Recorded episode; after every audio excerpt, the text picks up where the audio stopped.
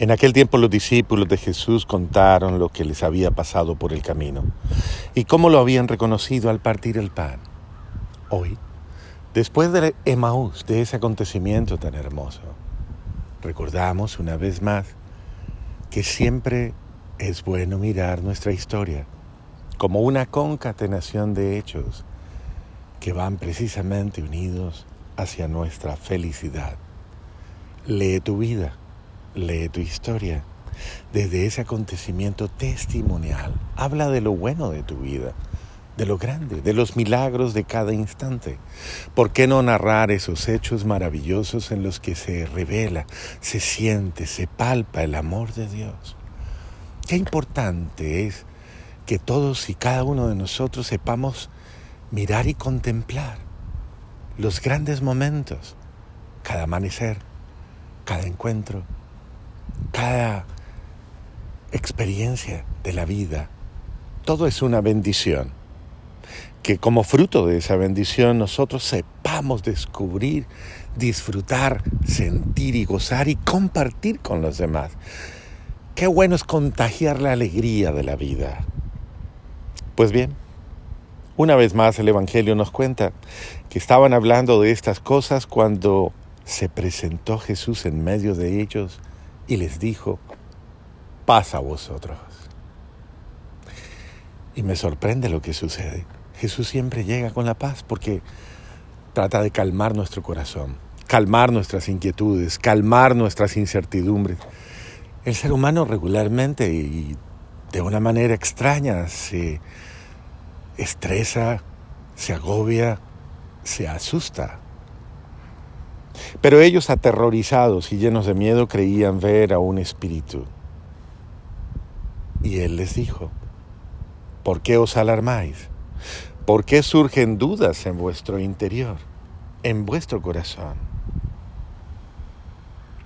A veces creemos que Dios es una figura extraña, Tal vez nos hacemos ideas raras. Estamos tan acostumbrados a esas historias de, espantos y de espíritus que cualquier manifestación de Dios parece extraña. Nos parece extraño que Dios se manifieste en nuestra vida, que venga un viento suave o una brisa amable, o que sintamos paz, o que sintamos la alegría de sentir, de escuchar, de ver.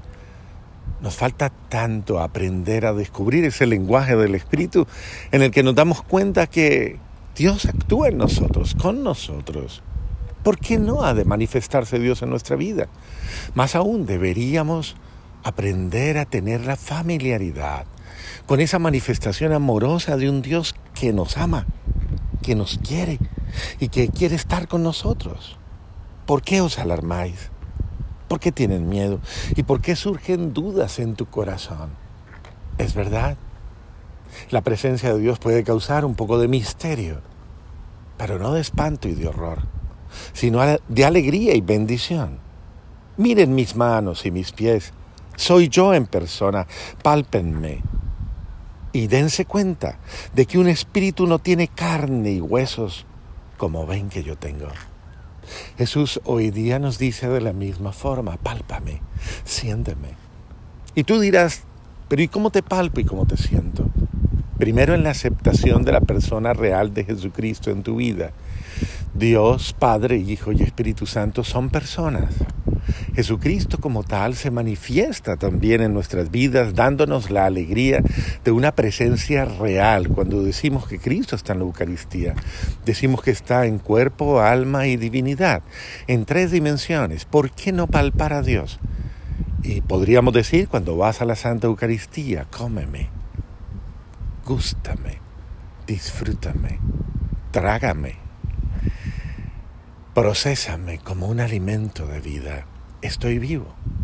Por eso la presencia eucarística se extiende a lo largo de toda nuestra vida y Jesús dice, es verdad, vengan a ver el milagro, vivan el milagro, el milagro por el cual yo sacio tu ser, sacio tu alma, sacio tu espíritu.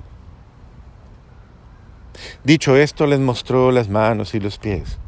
Pero como no acababan de creer por la alegría y seguían atónitos, les dijo, ¿tienen algo de comer? Muchas veces nosotros tampoco lo creemos y decimos, no puedo creer que a mí me esté pasando. No puedo creer que esto sea cierto, no puedo creer que sea verdad, que Dios se quiere manifestar en mí, que quiere obrar en mí, que quiere estar conmigo. No lo podemos creer. Este es el fruto de un momento profundo de oración, de un momento profundo de encuentro con Dios. No hagas las cosas a la carrera, hazlas con conciencia y profundidad. Cuando ores, ora, vive el momento. Si vas a rezar el rosario, haz cada Ave María con toda tu alma y con tu corazón. Si vas a ir a la Eucaristía, métete en la experiencia, vívela aunque los demás se distraigan, concéntrate en el misterio, ahonda en profundidad. Si vas a leer la palabra, apaga los ruidos, haz silencio, vive la experiencia, pero tócalo, pálpalo, siéntelo, vívelo. No lo hagas de manera superficial, no corras a orar, no corras a hacer las cosas de Dios, ni siquiera una novena. No lo hagas por cumplir, hazlo por vivir. Vive la palabra, vive la experiencia. ¿Tienes algo de comer? Te dice Jesús. Y ofrécele tu trozo de pan o tu trozo de pez. ¿Qué es esto? Ofrécele lo que tienes. Tal vez te parecerá extraño que te diga, dale a Dios tu miseria Dale a Dios tu tristeza, tu cansancio. Tienes algo de comer. Dame lo que tú tienes que Dios no te ha dado. Lo único que tú tienes para ofrecer tal vez es lo que tu humanidad frágil y pecadora produce. Dale lo que tienes, tus recuerdos, tus sentimientos, tu dolor, tu frustración. Entrégale eso que no puedes cambiar en el día, que no puedes procesar en un momento que te queda grande y es complejo, que es difícil. Entrégalo. Eso es lo que le tienes que dar a Dios. Cuando Él te dice, dame de beber o dame de comer, te pide tu propia entrega. Entrégate tú. Dile, Señor, me entrego yo. Me entrego en alma, en cuerpo, en mente, en espíritu y en corazón. Me entrego sin reserva a ti. Y Él una vez más volverá a aclarar tu mente y tu corazón. Esto es lo que te dije mientras estaba con ustedes, que era necesario que se cumpliera todo lo escrito en la ley de Moisés, en los profetas y en los salmos acerca de mí. Dios te ayudará a comprender que hay cosas que tienen que pasar. Es el precio, es lo que tiene que pasar, es la cuota que hay que dar, es el sacrificio, que tú unes a su sacrificio. Así que no tengas miedo. Y entonces les abrió el entendimiento para entender las escrituras. Está escrito que el Mesías padecerá, resucitará de entre los muertos y al tercer día, y en su nombre se proclamará la conversión para el perdón de los pecados a todos los pueblos, comenzando por Jerusalén. Y ustedes son testigos de esto. Y esta es la noticia que hay que decirle a otros, la buena noticia, que Él ya padeció por nosotros, vivió el dolor por nosotros tu prueba, tu lucha. Debemos dar testimonio.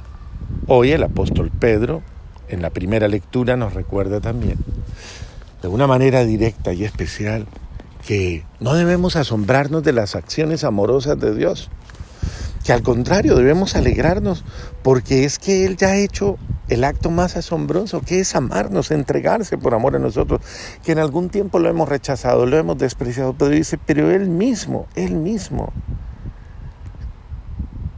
ha venido precisamente para rescatarnos y sanarnos, para darnos la alegría de su amor. Y nos recuerda Pedro todo lo que en un tiempo lo hiciste por ignorancia. Pero Él ha venido para salvarte y para darte la vida eterna. Vive la gracia, vive el amor de Dios y déjate salvar por su corazón. Que el Espíritu Santo te bendiga, te llene de gracia y que este día sea de bendición para ti y para todos los tuyos. Te bendigo en el Padre, en el Hijo y en el Espíritu Santo. Amén.